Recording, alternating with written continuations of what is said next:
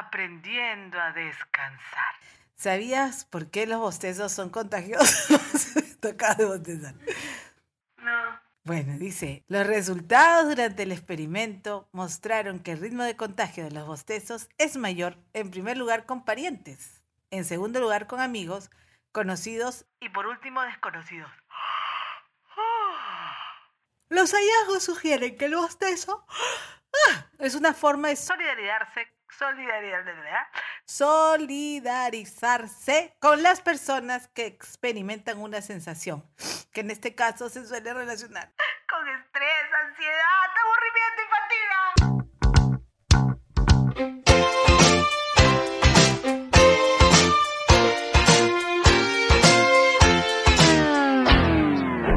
Un cuarto para las cinco. Décadas. Mi mamá decía, cuando la boca se abre sin la voluntad de su dueño es porque hay hambre, pereza o sueño. En algunos casos los tres juntos. Bueno, hoy he visto, he pensado, mejor dicho, en la imperiosa necesidad de hablar sobre el descanso, pero tenemos que aprender a descansar. ¿Listos? Mucha atención, por favor.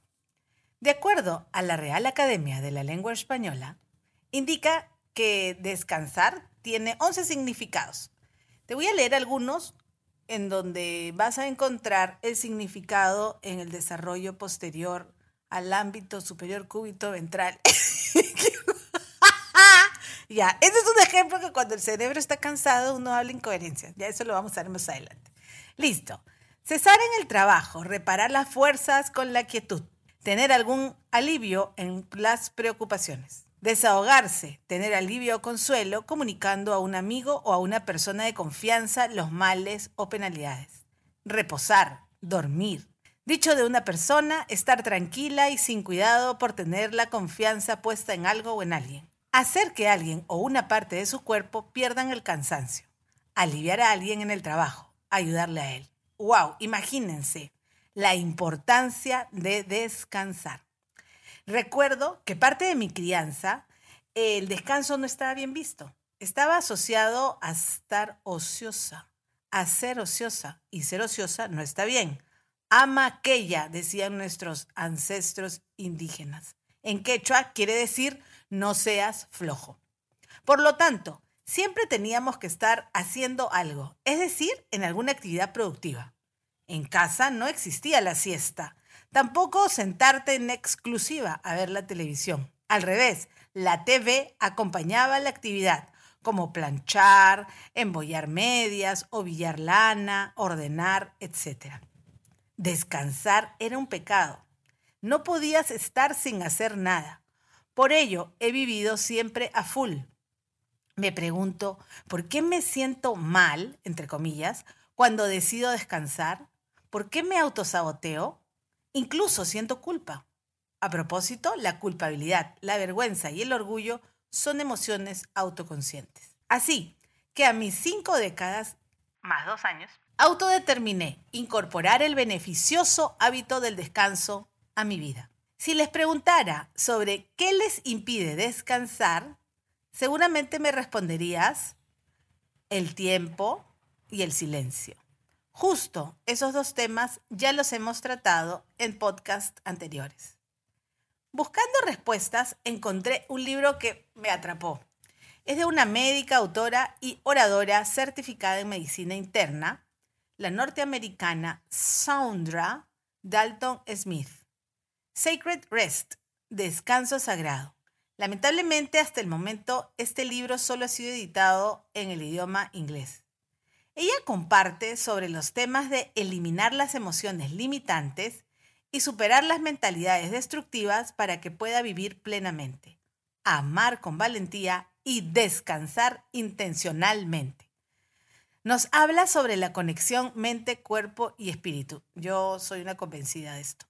Y ha aparecido en muchas publicaciones. Ella ha escrito dos libros ya, galardonados, como Libérate para Vivir y otro más que no me acuerdo. Bueno, también tiene un blog de ichoosemybestlife.com, donde comparte consejos para ayudar a sanar de adentro hacia afuera. sigue, ella es actualmente practica la medicina. ¿Por qué le hago tanta, este, ¿cómo se dice? Tanta explicación? Es porque quiero decirte que es una persona que trabaja, que tiene esposo, que tiene hijos, etc. O sea, una persona como nosotros. Ella en su investigación escribe sobre siete tipos de descanso para mejorar nuestra energía, nuestra creatividad y nuestra productividad. Ella nos dice, muchas personas llaman descansar a dejar de trabajar. Todo lo que no sea trabajo lo llaman descanso. Pero descansar no tiene nada que ver con cesar el trabajo. Dormir tampoco es descansar. Eso lo compruebas cuando te despiertas y puedes haber dormido muchas horas, pero aún sientes mucho cansancio. ¿A ustedes les pasa? Descansar es una necesidad, no es un lujo. Voy a descansar mientras pasa el avión. Pausa. A continuación, les comparto lo aprendido al leer el libro. 1. Cansancio mental. Cuando estamos agotados, estamos propensos a cometer errores, fallas de memoria. Decimos una cosa por otra. La autora nos recomienda estar sentados y quietos, hacer ejercicios de respiración, caminar o hacer actividades que no requieran pensar. 2. Cansancio físico. Un cuerpo cansado es un cuerpo agotado. Los músculos se tensan, la quijada se aprieta, tienes dolores musculares y mucho estrés. Las recomendaciones de Dalton Smith para este tipo de cansancio son dormir, hacer siesta, hacer pausas activas durante el día, estirarse, respirar, desperezarse. 3. El cansancio emocional. Uy, este cansancio se debe a la acumulación emocional que no se puede compartir. Se sienten tristezas, enojos y miedos que alteran nuestra vida diaria. La persona no puede expresarse de manera real sin sentirse criticada o peor juzgada. Está susceptible. Ella recomienda buscar personas en quien confiar y compartir sus emociones. A veces, por no cargar con este cansancio a nuestros seres queridos, callamos y las emociones se desbordan. Mucho cuidado con esto. 4. El cansancio espiritual. Este cansancio se caracteriza por no poder conectar con nuestros objetivos de vida. ¿Cuáles son los sentidos de nuestra vida? La recomendación de la autora es la meditación, la contemplación y escuchar música, permitirte conectar con la naturaleza, sentir lo hermosa que es la creación. 5. Cansancio social. En este tipo de cansancio a veces no nos permite diferenciar entre aquellas relaciones que nos reviven o aquellas que nos agotan. Cuidado. Nos podemos sentir solos incluso cuando compartimos y o vivimos rodeados de gente. ¿Cómo descansar? Una acción que Dalton Smith recomienda es revisar el grupo de amigos o personas afines y evaluar. ¿Son relaciones que llenan y nutren? ¿O por lo contrario, agotan y no aportan nada? 6. Cansancio creativo. Cuando se experimenta, lo puedes identificar como un bloqueo. Es cuando la persona no logra llegar a nuevas ideas o expresiones que por lo general son habituales para ella. En este caso, las recomendaciones se orientan a sumergirse en el disfrute. Música, teatro, danza, diseño, comedia, deportes, etc. Regresar a la mente de un principiante. Despertar la curiosidad y así, y así experimentar algo con una perspectiva fresca. Y por último, el cansancio sensorial. Yo debo descansar del ruido de los aviones que me están volviendo loca. Ok, Hay una abrumación de los sentidos. Las luces brillantes, las pantallas de los computadores y los celulares, los ruidos de fondo o, los múltiples, o las múltiples conversaciones provocan agotamiento con facilidad. Acá le voy a agregar y el ruido de los aviones. Para descansar, se recomienda la desconexión. Llegar al final de la jornada sin dispositivos. Estimular el olfato con aromas que disfrutemos. Ah, eso a mí me funciona. Y evitar en general cualquier tipo de sobrecarga sensorial. Yo pongo luz azul al final del día, cuando ya me voy a dormir. Bueno, tengo un foco de luces de colores con control y la pongo en azul y de ahí ya la apago. La autora nos lleva a reflexionar sobre el regalo de los límites. Los buenos límites nos ayudan a construir relaciones fuertes. Los límites emocionales nos protegen de los abusos. Los límites sensoriales nos protegen de la sobreestimulación y la fatiga. Los límites físicos protegen nuestra salud. Los límites sociales nos protegen de la trampa del perfeccionismo. Yo estuve atrapada ahí mucho tiempo y le da la valoración a tu círculo cercano. Los límites espirituales brindan espacio para una intimidad sin prisas. Y por último, los límites mentales protegen nuestras prioridades. Los límites creativos abandonan los resultados de la vida a la soberanía de Dios. Ese es el gran secreto. Ella también nos habla del regalo de la reflexión. El estar sumamente ocupados no nos da espacio para la reflexión para el descanso contemplativo, la admiración, el sosiego, la tranquilidad. Eso nos permite ver lo bueno que estamos haciendo en nuestras vidas. En el capítulo 15 nos habla del regalo de la libertad. Realmente nunca tenemos posesión sobre las cosas que pretendemos poseer. Lo que realmente estamos entregando son nuestros pensamientos ansiosos sobre esas cosas, nuestros miedos, dudas e incredulidad a cambio de la libertad de descansar en su soberanía. Segundo paso. Deja de luchar para salirte con la tuya. Tercer paso. Deja ir tu necesidad de controlar el resultado. Cuarto paso. Descansa en el conocimiento de la bondad. Quinto paso. Disminuye para que Dios pueda aumentar en tu vida.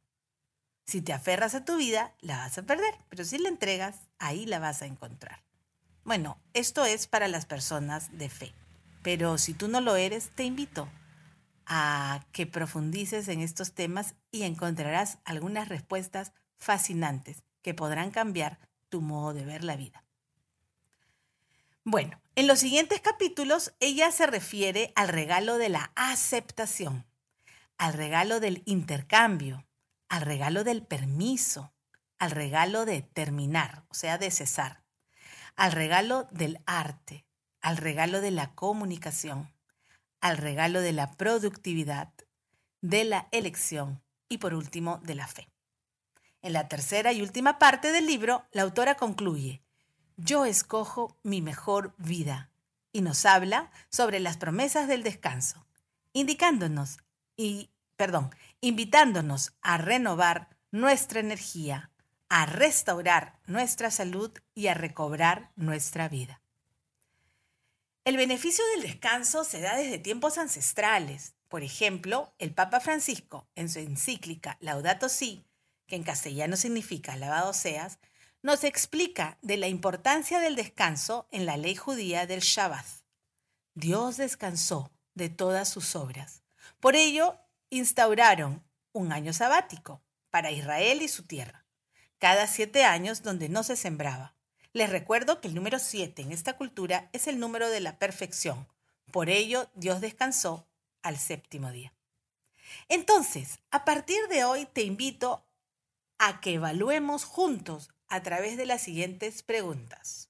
Sección preguntas. De los siete tipos de cansancio que hemos mencionado, ¿con cuál o con cuáles te identificas que debes de ya tomar conciencia y empezar a hacer el cambio en tu vida. Mucho más en estas décadas. Me refiero a los que tenemos cinco décadas para adelante. ¿De qué manera descansas? ¿Tu descanso realmente te ayuda a liberarte del cansancio? ¿Cuánto tiempo al día le dedicas al descanso? ¿Haces pausas activas en tu jornada laboral? ¿Duermes las horas recomendadas? No renuncies al descanso. Recuerda que hasta el mismo Dios descansó. Un cuarto para las cinco. Décadas.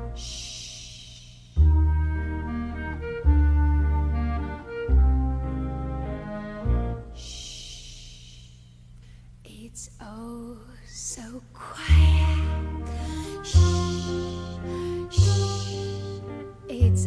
So still.